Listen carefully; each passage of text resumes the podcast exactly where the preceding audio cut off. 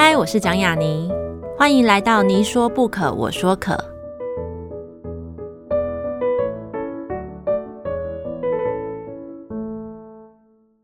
这个节目在爱听听抢先首播，欢迎大家关注我的节目。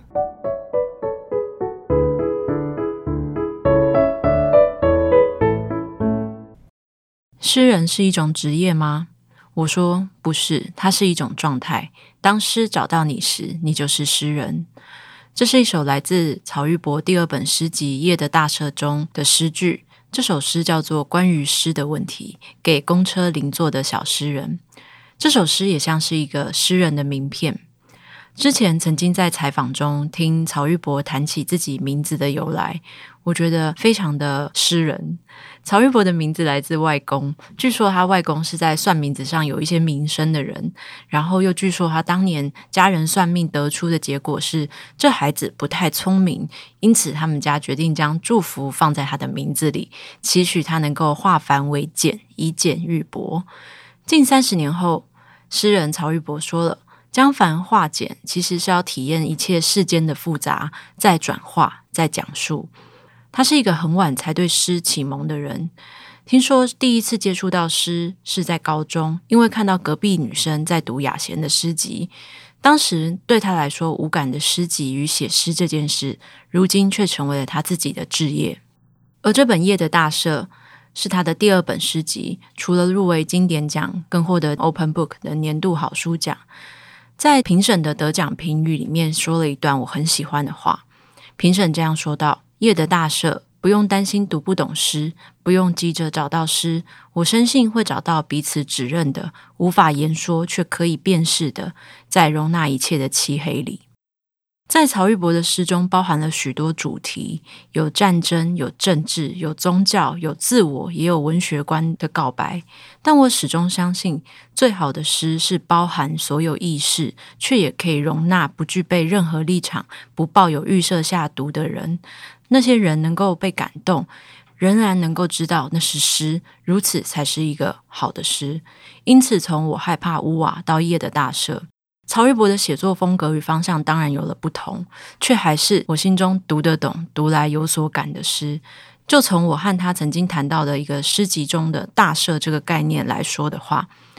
他说：“大赦其实是从圣经中的宗教意义上解释，但他同时在诗集里面也包含了政治上的赦免意义。比如说，他当时回答的是：很多时候我们会期待宗教上的大赦，可是实际上能给我们大赦的不是宗教，不是夜晚，反而是极权。种种定义，曹玉博都有意识地将它们模糊化。比如他那时候说，动物死前会躲到一个地方，我的解读不只是他不愿打扰。”而是他更希望独自死去。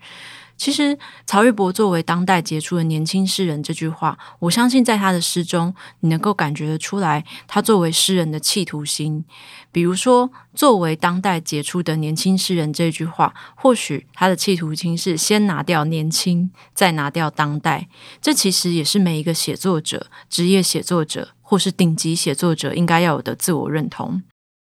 曹玉博的诗如旋转门，旋转门是他的中音声，一切都是对照。在诗里，我们上升有死；在诗里，我们出发休憩。这是他作为诗人为读者建筑的夜与大赦。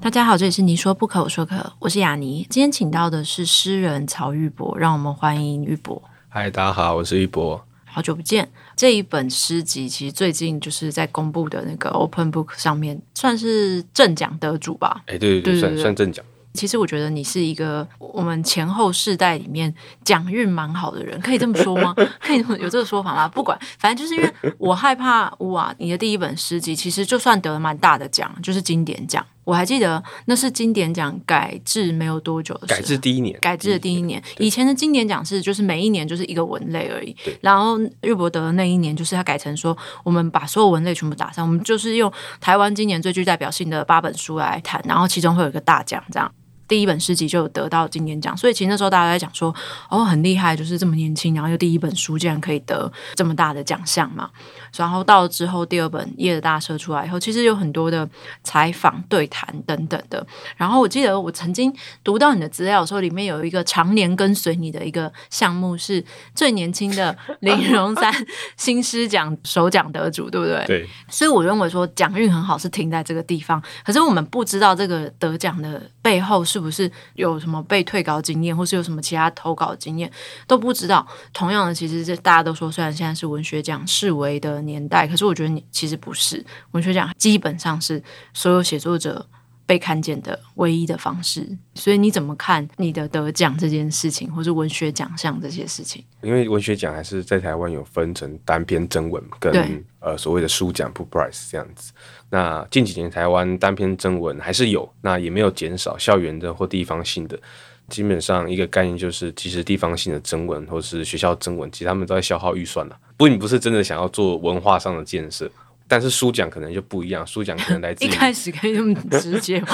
对，有一些可能是啊，但大部分都很多都是对，对，对消耗预算。对，然后那书奖就不一定了，可能是基金会，那可能是、嗯、呃政府部门这样，他希望说可以呃选出一个可以符合大众眼光的市场的。尤其是后者市场的一本书籍这样子，所以这几年我自己也会去观察，说很多奖项慢慢转型成书奖，比如说去年梁实秋文学奖，对、嗯，它就改成呃书奖，翻译的书奖以及散文的奖，对，还有大师奖等等。我觉得这是一个很好的转变，因为创作者他无疑是为了一本书的诞生去做三到五年的努力，像比如说。我最敬佩的小说家，比如说甘耀明，嗯，他其实就是为了一本小说，他可以潜伏五六七年这样子，没错，对，然后只为写出他当初看到的在山上的一小段故事，然后延伸出一整本三四百页的书。那我觉得这个是蛮有趣的。说来投稿，我觉得也不好意思，就是因为其实，在自己在学生时代，刚雅宁前面介绍有提到说，我很晚接触到诗。那种接触是认真，真的会喜欢上诗，其实蛮晚，大概是大二下吧。嗯，因为在那之前，其实对诗歌的概念就是觉得说啊，傻瓜才写诗呢，这样。嗯、所以现在报应来了，一直在写诗，一直在读诗，看自己有多傻，就是报应，真的是啊。那时候也是为了追女朋友去诗社这样子，嗯、然后被他拐到诗社去了，然后后来也当了诗社社长。但是那时候同才一定会有较量，那较量不可被量化嘛，因为你写得好，人家。就是可能也不觉得是好的东西嘛，因为大家初初学学写诗，每个人观念跟美学都不一样。有人喜欢杨牧，有人喜欢洛夫，呃，有人喜欢任明信啊。那时候我是喜欢任明信的一位读者，这样。哦、然后旁然后旁边是喜欢一开始一开始我是很喜欢任明信的诗，哦、因为我在呃网络上，那我记得那时候他的账号叫做 Devil Max，嗯，恶魔的面具之类的。嗯、然后那时候哎，其实收到这个诗，因为一开始我很喜欢去搜寻我没有看过的诗作，这样，然后。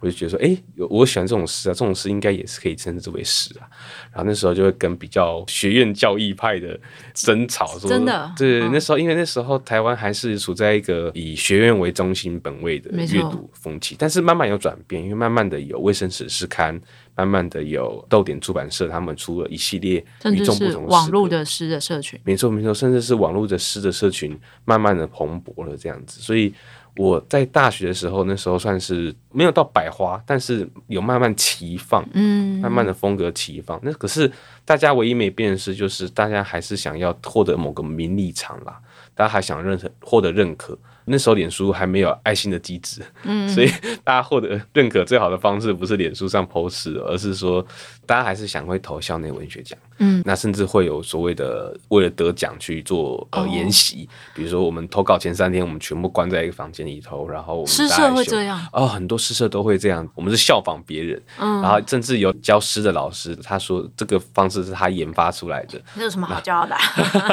因为就获得很多奖嘛，很有荣誉感嘛，这样子，嗯、但大家就是五六七八个人，甚至十多个人，大家混在一个小房间里头，三天三夜不睡觉在修诗，然后大家修的很像，大家可能针对主题、针对意象、针对节奏，大家慢慢的去把它修成一个很平均的样子，然后你在文学奖上就是完全坚不可破。但是这个坚不可破是你没办法挑毛病，你没办法说不喜欢，但是好像我也只能给你一样分数了。对，以诗歌来说了，因为其他文类我不知道，这个是单篇文学奖在诗歌上的弊病。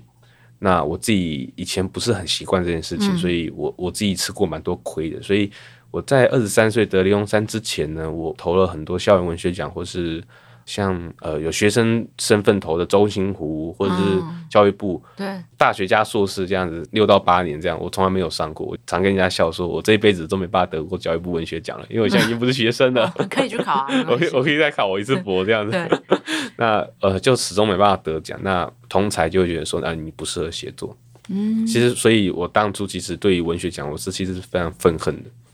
就是说，呃，同才会因为你有没有得一个奖，不管大还是小，说你不适合写。就是，哎、欸，这个同学啊，他得过什么奖？他不会去非常客观的去感受诗或者创作这件事。其实确实好像会这样，尤其在文学科系非常大，就是大家真的是会看奖项、看抬头这样子。对。那所以我那时候其实对此非常的也没有到愤怒，是很伤感。所以那时候其实没有很想写作。嗯。所以我是大概到大四才有那个写作意识。然后呃，那时候有一位呃小说家的研究者，嗯、他就没有在我们贵圈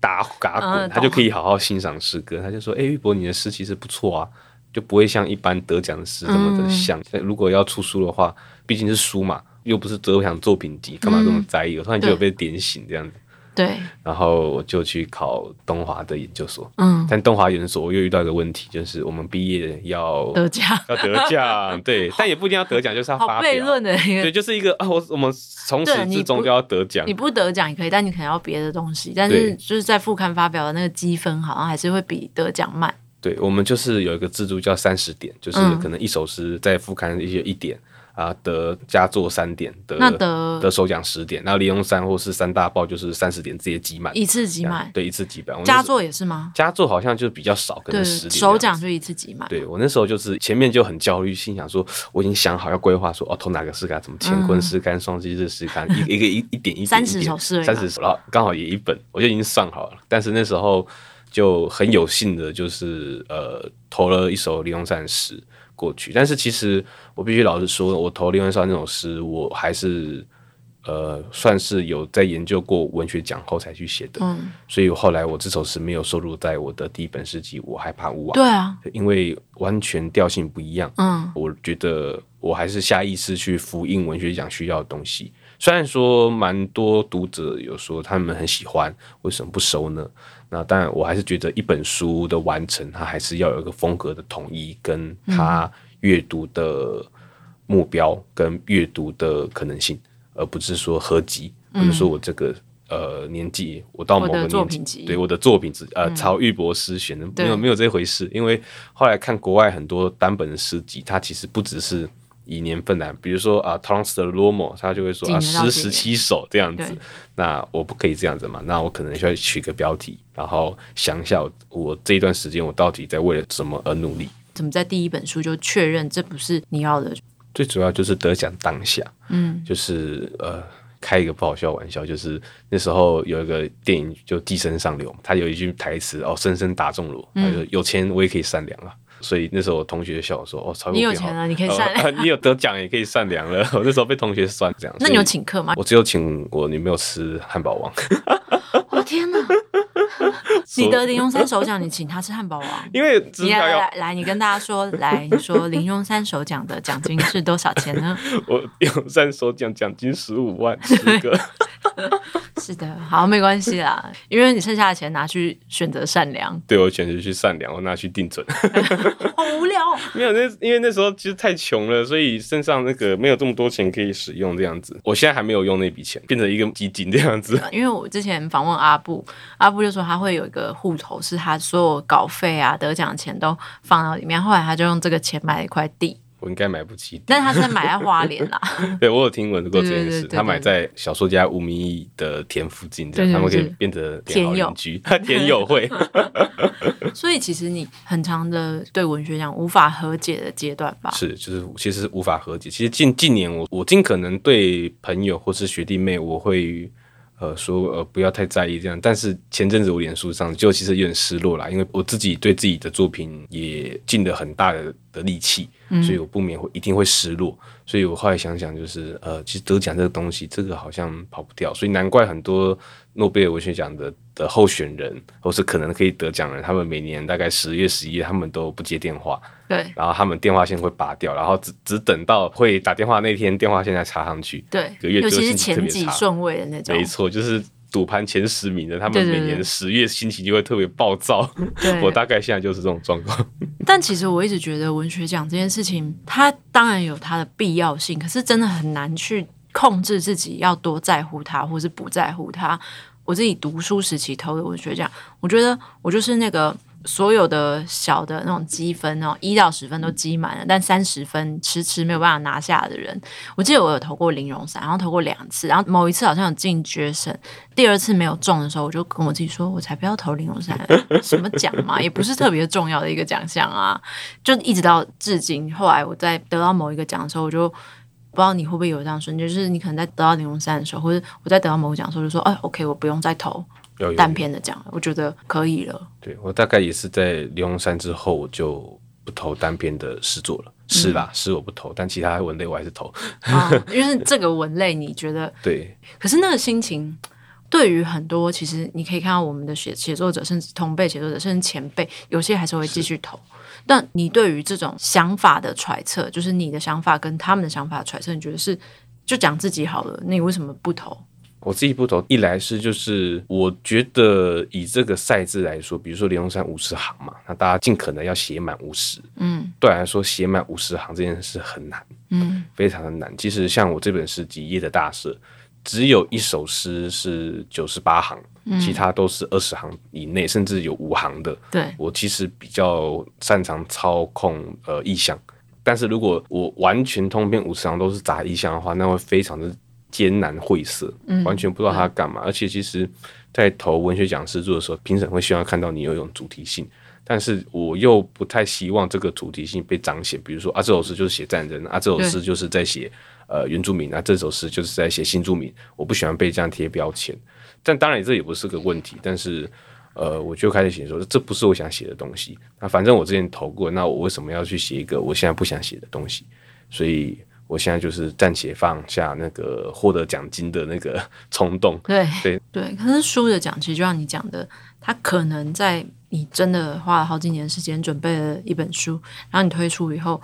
那觉得是某个阶段的能够做到最好的作品了。对，但他却没有得奖，或者他甚至可能没有被讨论。这种时候，我自己觉得特殊的地方是在，其实我发现大部分人他们不在意有没有得。书的奖项，他们比较在意的是我有没有得到单篇奖项的那些那些东西，因为那比较像是一个严格定义的竞技场啊，对，竞技场，对。但是书就会觉得说啊，我都出了，我已经完成了，我走完这段路了，他走到哪边我不管他。可是我觉得有一些我认识的写作者当中，还是有几个人，他们是会在意，哎，我这么用力的完成这个阶段，我而且我觉得他很好，为什么？你们没有看到，或是没有看懂，嗯，对，这种时候你会私讯那个评审吗？我不会私讯评审，但是呃，评审会私讯我。然后因为评审渐渐会有自己认识的人嘛，对对对，因为毕竟大家都是连友，甚至是事前始终你会遇到这样子。嗯哎，拍拍你的肩，说啊，你下次、下次、下次一定这样子。然后这时候心想啊，你你你你能说什么呢？因为其实比你好的作品更多啊，所以也只能就把苦口水给吞下去。对啦，而且其实我觉得书的奖项这个东西真的是非常非常难比，尤其是如果是经典奖，因为他把所有文类混在一起以后。对，请问到底要怎么样去可以比出一本诗集跟一个非虚构文学的高下？记得今年他们复审在讨论一件事，就是文学性。对。他们有讨论到说，所以很多很优秀的人类学的作品，甚至是其他相关的呃社会学作品，他们后来关于动物的，对，或关于动物的。那它不是这么像自然文学的，它其实是动物书写的。他们给比较少的票，或者甚至是呃比较影视的，因为他们认为说啊，这个奖毕竟是文学奖，嗯，然后想要把它当做文学这样子。后来你会发现说，哎，其实复审跟决审他们的换一批评审以后考量又不一样，完全不一样。那到决审的时候，他们会认为说啊，其实呃他们会希望说趋近于影视作品的可改编性的会比较，或是跨界，或是跨界的，或者是今年流行的自然美材，或者是台湾主体。为主的会比较好，这样子可能也不是问题，但是你会发现说，诶，每一层的沟通好像有点落差，所以这也是书讲的刺激之处吧，很刺激，对，非常的刺激。就是哎，奇怪，就是在第二阶段的时候，大家好像哎。差不多那个雏形要出来咯，结果第三阶段的时候，哎，怎么完全不一样了？嗯、对我之前也评过一次，因为它是抽签制的嘛。对对对。然后我去那边的时候，你原本是用一个很 peace 的心情出现，但你最后不得不也都会是跟别人吵架的。是。对，因为每个人对于最重要的一件事情其实不同。我相信对于你跟我来说，最重要的是文学性嘛。对。就是一个文学作品，既然我们在讨论的是一个文学奖，那文学作品的文学性是最重要，超过它的特殊性，超过它的可以跨界的东西。因为我一直在思考的是，如果我们今天是经典奖，他所选出来八篇作品，或是五个正奖、一个大奖的得主，那他就是今天我们讲到台湾这一年过去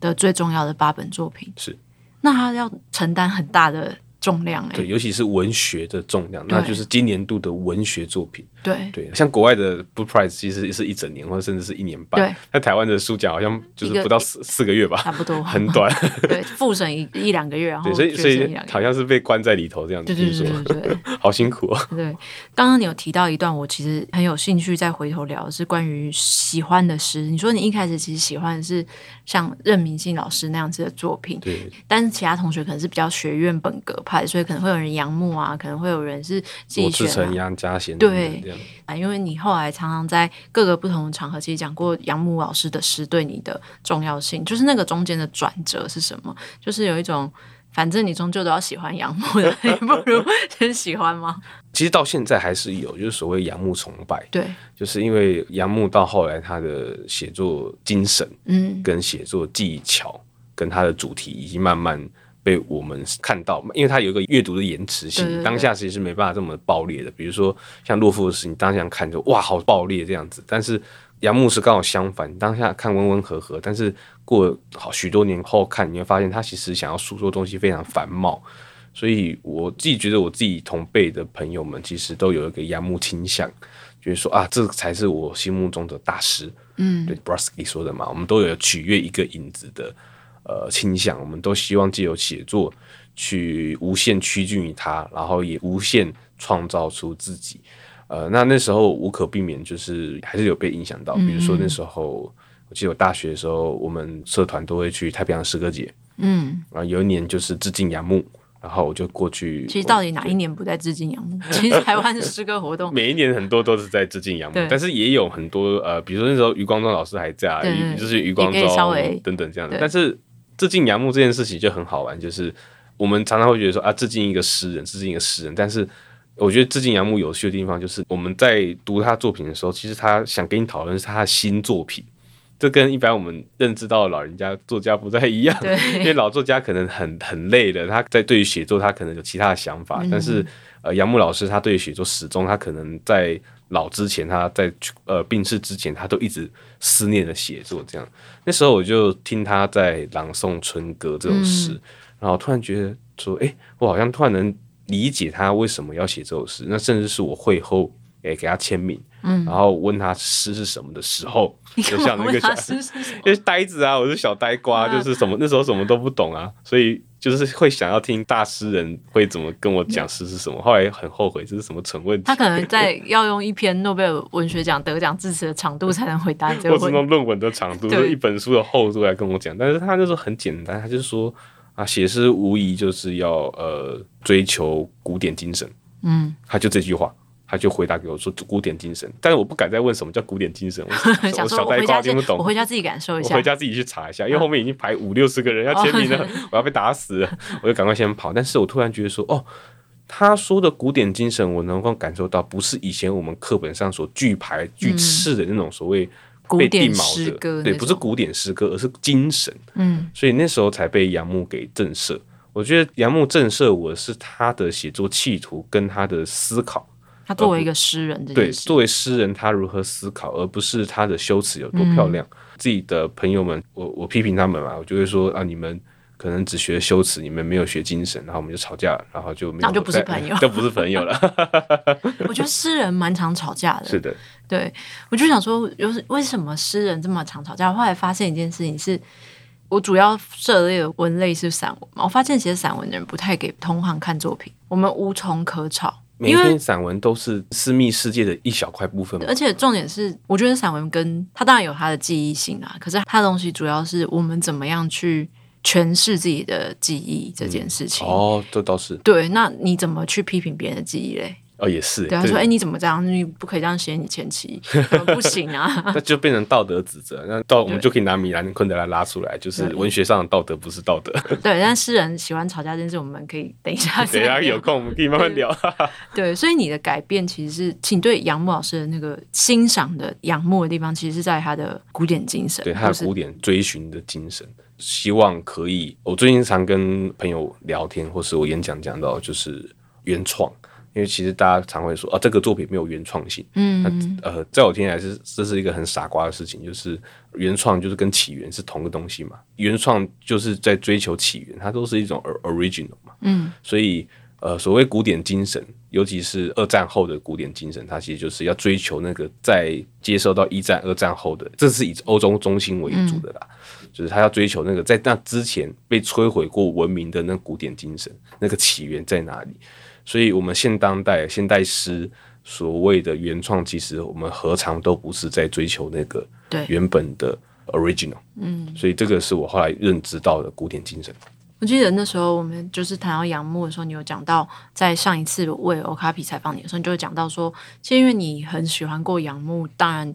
就算是用他的精神也好，用他的语气也好，你也会用他。所有的人都会这样，就是用用自己喜欢的作家的方式去写自己的作品。然后你说，但是你曾经有写过三十多首诗，你后来全部就是把它放在你的电脑里面，它就没了。然后它也不会再被出版，它也不会变成别的东西。这件事情，这件事情其实我觉得，就像你刚刚讲的那个，你得玲珑三，但是你并没有想要出版收录你的那首得奖诗作，我觉得是一样的。然后那时候你又有提到说，就是你有喜欢的诗人是什么样子，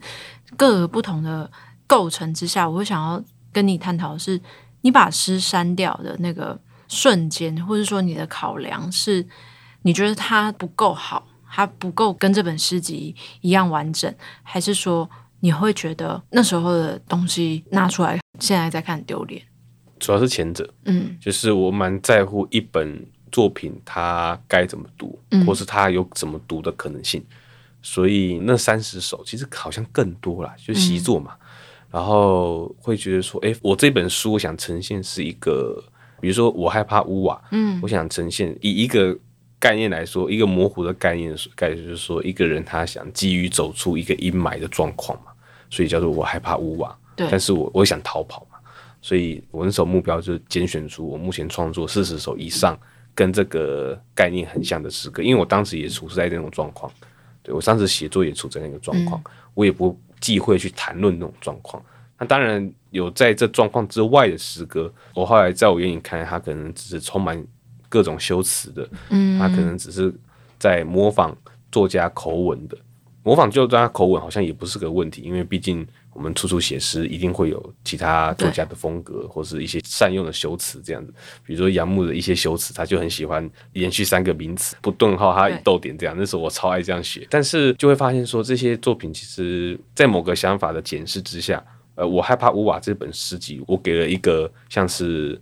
呃有色镜片一样的方式去在检视其他作品的时候，诶，发现说，诶，其他作品好像没办法进入到这个镜片里头。嗯，他是一个局外人。那甚至是我在继续检测的时候，会发现说，诶，这个它不但是局外人，而且它内容好像没办法去打动我预期的读者，他的作品好像也没有可以去有一种新的展现。嗯，因为那时候我急于去营造出一种用意象说话的方式的写作，但是这些作品其实都是修辞，它没有一个好的意象，它这个好的意象没有好好给传达出来，它每一个意象其实都是不连贯的，就算是连贯的，它可能也是很晦涩的。灰色到处就是这首诗，我根本不知道他在写什么。嗯，对，所以我后来就决定把这三十首干脆就是给它放在电脑的硬碟里头，然后一电脑坏掉了，就，就也就没了。但是我我不可惜，因为我后面的写作其实里头有一些原本思考过的概念或思考过的内容，其实它还是有回到到我第二本里头，但是完全就变成不一样了。它可能是变成一种政治隐喻，嗯，它可能会变成一种我面对。同样一件事，我许多年后在在面对一次、第二次之后，他的想法又变不一样了。所以我不忌讳删诗，因为有时候删减过后，它其实好的东西它依旧会留在我的脑子里面，所以就先删掉吧。我觉得最重要是重写，嗯，重写这件事情会重新认识自己，把自己原本那一份不晓得的感情给延伸出去，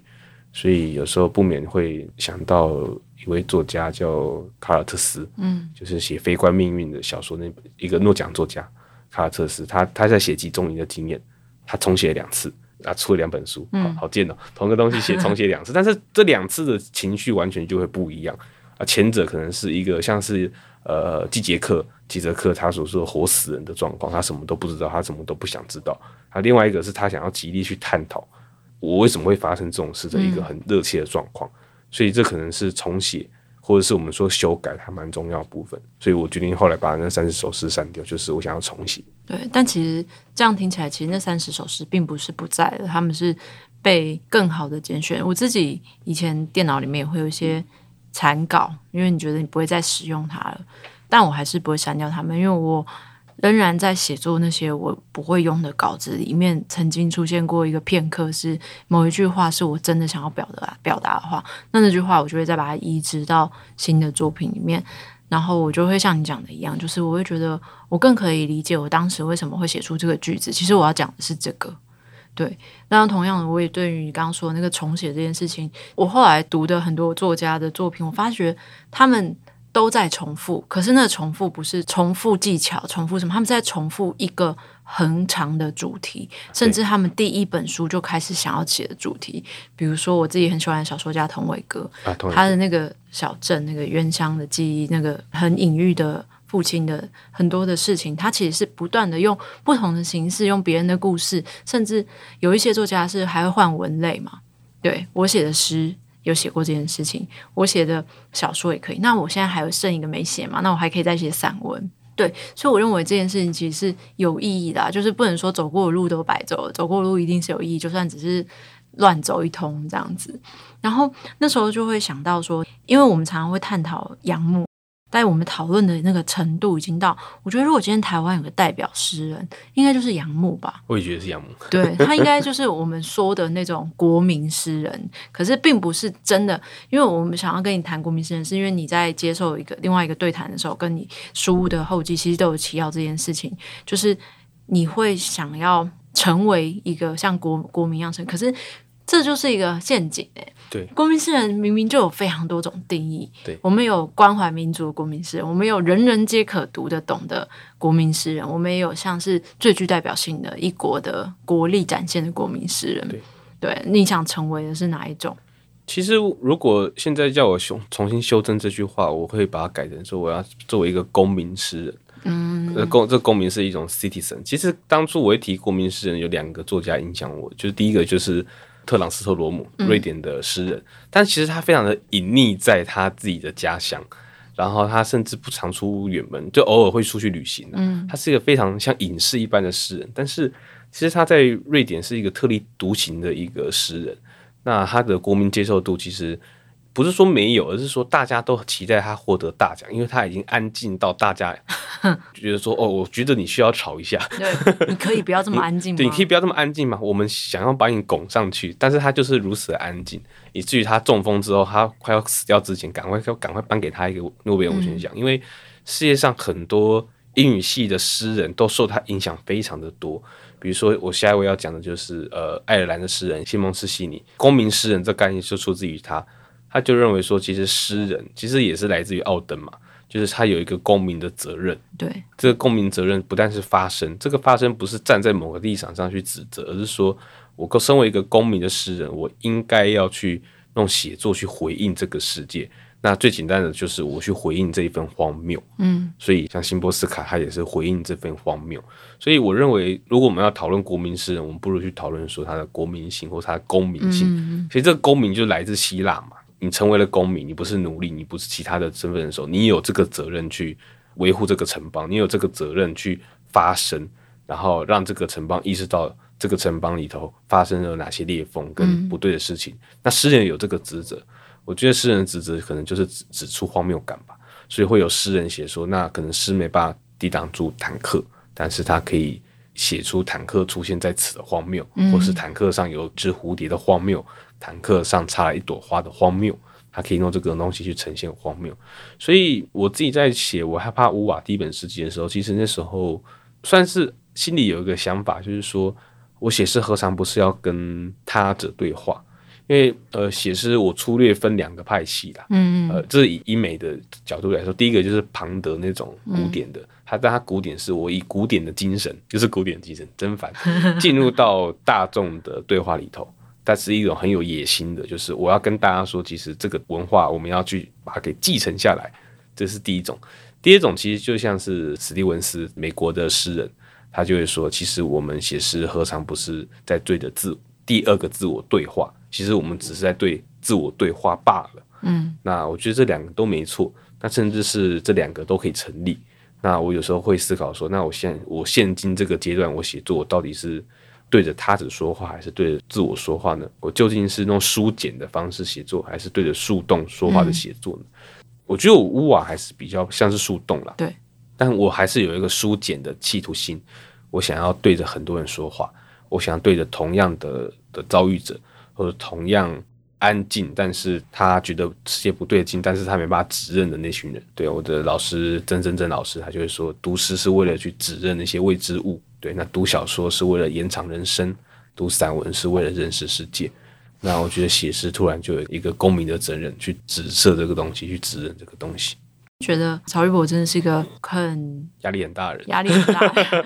很投入创作之中的人之外，就像刚刚一开始讲，我觉得你的野心也是最赞的一件事情。我觉得我不太喜欢有些写作者，他们其实不为了什么而写，或者是说他们不想要承认自己为了什么而写。那个什么是什么都没有关系，它可以是文学奖，它可以是更大的东西。我觉得没有一个顶级的写作者，或是想要成为一个顶级写作的人，他不把自己跟诺贝尔文学奖得主看齐嘛。这是一个很残忍的事情。那我自己也非常喜爱看诺贝尔文学奖得主的致辞，那是我人生中最大的兴趣。每一年都赶快迫不及待的打开。那我就发现，其实每一个得奖的人都是所谓的几乎啦，当然还是有会有一些非常独特秀逸的存在，但几乎每一个都是有非常具有公民性的人。是，他们就是在为了这个国家，为了自己的民族，为了自己所在地，为了自己所看到的某一种事情而讲，而他们。知道那个东西，因为他们不在世界中心，所以他们想要让世界知道在中心之外什么地方。而且中心其实也不在斯德哥尔摩，对，中心完全不在斯德哥尔摩。其实中心根本就不会关注斯德哥尔摩今年选出了谁，没错。对，但是这还是要为这些，所以我一直觉得，哦，原来国民诗人到公民诗人，我觉得这样就我会更能理解。因为原本如果是国民诗人的话，我就会想要跟你聊。那就要把诗写得更简单、简单、市场化、市场化，那就是真的国民诗人啊。所以同样的，我也会想要问说，你怎么看待那样子的诗？它就是更多的是为了对话，更多的是为了让你看懂，然后让你得到某一个。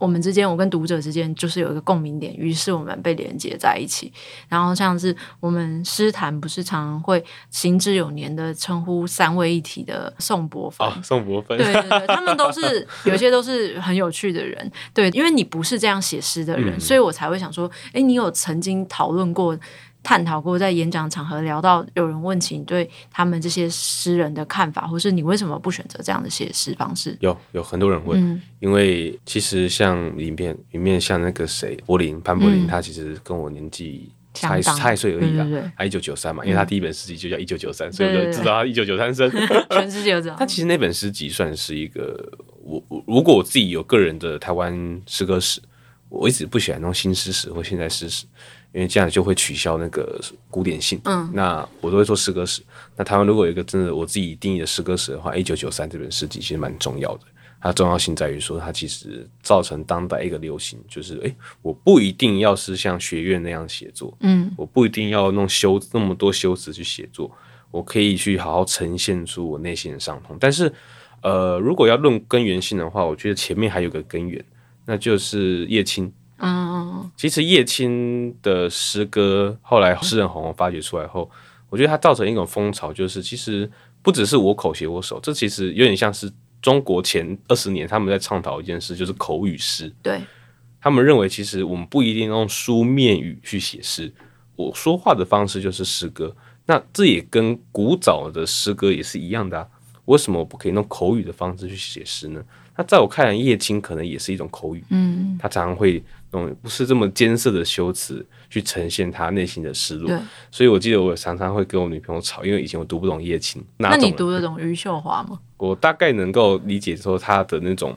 想要追求，不要说欲望，就是欲这件事情的那种正当性。嗯，他把这个。原本被取消的东西重新搬上台面，这个会让人非常的震撼。对对对，对，所以像余秀华，我觉得他诗歌也是非常好看，嗯、他的诗歌非常的好看，真的是很推荐大家去买他的诗集来读，因为这也是有别于说我们一般认为说啊诗要么就是说啊浅碟的写写小情诗这样，或是高大上的谈谈哲学这样子，其实不一定，其实诗。像美国也会有诗歌派别，会觉得说哦，英国会有诗歌派别，就运动派，他们会说啊，诗其实就是在我们的日常生活中，我们所有的琐事，它就是诗歌本身。所以为什么要写一个诗史那么难？为什么要讨论诗那么容易吵架？是因为诗这个东西本来就不是文类，它在文类观出现的十九世纪的之前，它就存在了三四千年了。所以这个东西它的技法，它的定义完全是不可被定义，它根本就是一个有机体。嗯，是我们在写它呢。这个讲起来很玄啊，嗯、就是我们在是我们在写诗，我们在写着它呢。它是一个世界，它等待我们被完成，这样我们还在完成这个世界。所以理解到这件事情的时候，就会发现说自己的诗好像不是这么重要。那回过头来提到这三位的写作，曾经真的有读者问说：“诶，玉博为什么你不学他们写？”嗯、你你这么想要跟读者对话的话，嗯、那这三位应该是典型啊。对，那我必须去说，呃，对话的对象不一样。嗯，那我对话的对象基本上就是对着世界抱有疑惑的人，或者对着世界他抱有一丝觉得荒谬，但是他没办法去说话的人，真的是为苦难者发声。所以在我第二本诗集《夜的大事》的时候。我记得那时候，呃，里面有诗被国外的译者去翻嘛，嗯，然后国外的译者就问说，哎、欸，其实这本诗集我觉得很有杜甫的味道。心想说，也 也太太推崇我了吧？而且杜甫太惨了吧？我不要当杜甫，对，他也是国民诗人，所以杜甫在当代，他饿，他是饿死的诗，他他 他在当代不是国民诗人，但是我们会说他是国民，是他的诗作本身，他具有一种国民当代的那个国民性，对，有他有国民性，他有关怀啊，对，所以那时候我真的听到，就是又。也没有说气，就是就是哎，很不好意思，就，就是不要，先不先不要，这个太苦了。但是寻找苦难本身，可能是某种诗人他必经之路。啊，像这雅贤也讲过，啊，诗、嗯、人雅贤就是说，诗人就是为了寻找苦难而发生。但是每个人对苦难的定义不太一样。比如说，我觉得潘柏林他的写作，他苦难可能是对于媒介暴力。嗯，其实我在读他的诗歌的时候，其实有时候蛮痛心的。他其实在网罗一种在数位世界底下的一种媒介暴力，所以他必须要去伤害自己，但是他必须又要去爱自己，不然他一定会撑不下去。你会在他诗中体验到这种东西。那甚至是徐佩芬的诗歌，你会发现徐佩芬的诗歌其实他在跟疾病做抗衡。嗯。他没有直指说我得了什么病，但是他会，你会有感受到，其实很多跟疾病做抗衡的人，他读得懂徐佩芬，嗯，因为徐佩芬他在做这个事情，嗯，那宋尚伟的诗歌，学长，我都叫学长了，学长，学长诗歌其实就是他对于呃世界的不满，对，对他对于世界很多东西不满，所以他借由他的无止境的诉说，把这个不满给说出来，所以他们其实都是有一个对象的指涉，他们可能没有这个意识，但是在我读起来其实是。我举个例子好，其实像《夜的大赦》，我里面有很多内容是写在二零一九年前后整个东亚发生的一些事情，嗯、那是一些零碎的事情。比如说里面有一首诗叫做《六月广场我正前往》，其实就是整个中国在这三十年来的进程根本是倒退的，嗯，从北京倒退到香港，退无可退的。嗯、但是这份精神已经衰退到这个地方的时候，竟然还会发生说。右眼被打穿的女孩，对真的是头颅被踩踏在水洼里头的男孩子这样子，所以我的诗歌会比较关注这个面向。那当然也会关注到台湾，不能说淋雨者，因为旧二时代会有个名词叫淋雨者，嗯、他们过去是贵族，对，那后来其实，在身份消失之后，他尽可能要保持那个身份之外，但是他又不可能是那个身份。我会说，其实台湾也有很多类似领域者的角色。那他们可能是一些老疯子，他们可能是老兵，嗯、他们可能是 低阶的外省人，所以我的诗歌里头很多老人家，但他们都不是说呃台语的老人家，他们都是外省人，因为我从小住的地方跟我现在住的地方是很多族群的，这是台湾的众生相，只是我可能不以这个为主体。嗯，我把它当做其中一个碎片，就是在二零一九年，其实前后段，其实这个庞大的苦难碎片，其实散落在整个台湾、整个东亚，所以追求苦难本身可能是，呃，我跟这三位诗人的共同性，可是我们的苦难的向度都完全不一样。那最后再讲到说，国民诗人，比如说古川俊太郎，嗯，前阵子他等下去年还前年，他线上有一个座谈。不用钱，所以我我直接去参加，而且旁边有译者。有人说：“哎、欸，为什么你古川先生你到这个年纪还要写诗呢？”他说：“为了钱呢、啊。”他直接说为了钱，但是他说：“嗯，但是童书比较好赚。”他说他已经失去了写诗的乐趣了。但是他现在写是因为出版社叫他写，因为他写也会很卖啊，国民性，所以这个是他另外一种国民性。所以他我听到这个时候大失所望。嗯，所以国民性还是有分市场，没错没错。对，所以市场的国民性可能目前不是我想要的。对对，那我可能也要不到了。对，我觉得不一定，因为所以那时候我听到这句话的时候，有时候一个名词底下，就是说它是一个陷阱嘛。它有时候其实是要讲比较实际的一面，有时候要讲其实比较精神的一面。对对。那今天最后，其实我想要问的问题，因为还有很多，但我想说来问一个我没有准备在里面的，好了，嗯，好，就是 因为什么会这样的原因，就是在那个过程当中聊到，就是不管是其他诗人，或是你过去的写诗，然后到你现在这一本诗集，我觉得你的诗，你开始在写诗这件事情上面，写诗是一个动作，你你意识到你在做这个动作，很多人写诗是他是一个直觉。它是一个非动作，它是一个很像是起机的时刻，对。嗯、但是我认为职业写作，你必须要过渡到，你必须把它变成一种肌肉，变成动作这件事情。我觉得在这个阶段回过头来，然后人就是这么贪心，又会觉得有点可惜，可惜 就是就就是你的下一本诗集，或是你日后的写诗，如果你面对了。所谓的公民面对了所谓的这些世界的不公、不正、不义这些事情，那你会怎么样处理你自己呢？这样过去藏在你第一本诗集里面的一些精神性的东西，那那些东西呢？我自己的话，我会先从最近的地方，近是物理上的，嗯，最近的部分去处理。我最近读到一本书，就是零下六十八度，就是。台籍战俘在西伯利亚劳改营的故事，嗯、是那个作者是陈立航，他口述他的爷爷的生平这样子。呃，就日本投降的时候，满洲国的士兵其实很多台籍的嘛，嗯，然后被运往俄罗斯的西伯利亚去做去战俘营这样子。那这个是我们一开始台湾在书写部分比较少提及到的东西，就是我们认为说啊，台湾在日治时期的台籍日本兵其实都在是在。太平洋战区，而不是在欧中中心，甚至不是到俄罗斯这样。但其实有，其实有在，不论是满洲国，那甚至在欧洲，像前阵子，我就我最近在写一个东西，就是有一位旧恶的白银时代诗人叫曼德斯坦姆，嗯、那他就写一个回忆录，说他小时候其实呃出生在华沙波兰，有一个亚洲人天天拉着他读里尔克的诗，嗯，他说他是中国人，但是其实后来我去查，不是中国人。他是台籍，嗯，他是他出生在一个地方，然后那时候曼德斯坦姆他说这个地方的那个发音有点像台北，嗯，然后这个引人联想，所以台籍日本人在那个年代不是只有出现在太平洋附近的，他是有出现在欧洲中，对，所以这个故事就值得我们去书写。所以我到今年才突然去认知到一件事，就是说，不管是写诗或写其他文类也好，这个东西可能是。我之后可以去尝试的，因为这个东西是一个，呃，你没有去把它给写出来，人家可能就会变成单纯史料的东西，甚至它没办法被呈现。对，那甚至搞不好这也是我的幻想，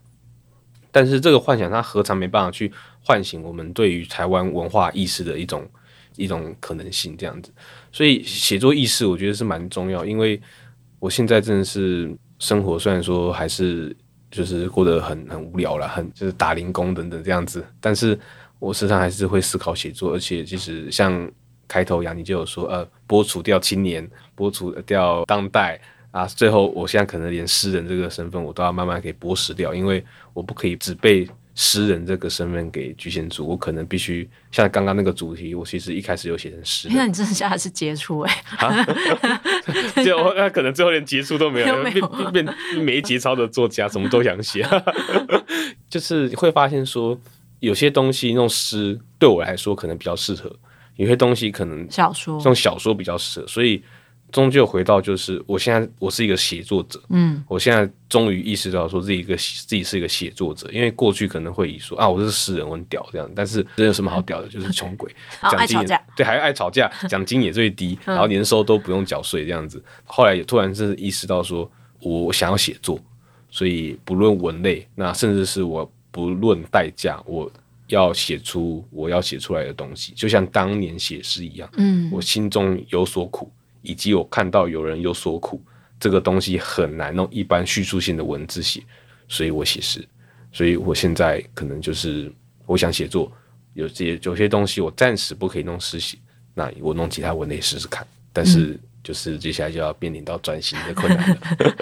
听日博的出版社曾经提过，其实日博有在写小说，其实就跟你讲的一样，你可能在试图用不同的创作去。讲自己想要讲的事情，对，然后不管如何，或许可以期待下一本是小说集吧。应该是小说了，因为诗现在是暂时先搁笔，但我现在是进行诗的翻译跟教学，嗯、所以就是边写小说边教诗，所以是一个很奇怪的状况。嗯、对，可能早上的时候在写小说，或者在读小说，主要是读啦，写比较少，嗯、因为现在还在转换，所以还不熟悉。然后下午的时候要跟人家讲啊，庞德的意象主义，然后突然就是身份在抽离，就觉得我是谁，我在哪里，我在干嘛？对，嗯，对，因为当代台湾的写作者必须要多方涉猎，不是因为斜杠，因为这样才比较活下去啊。也是，就真的什么都得做。所以今天谢谢玉博，谢谢大家。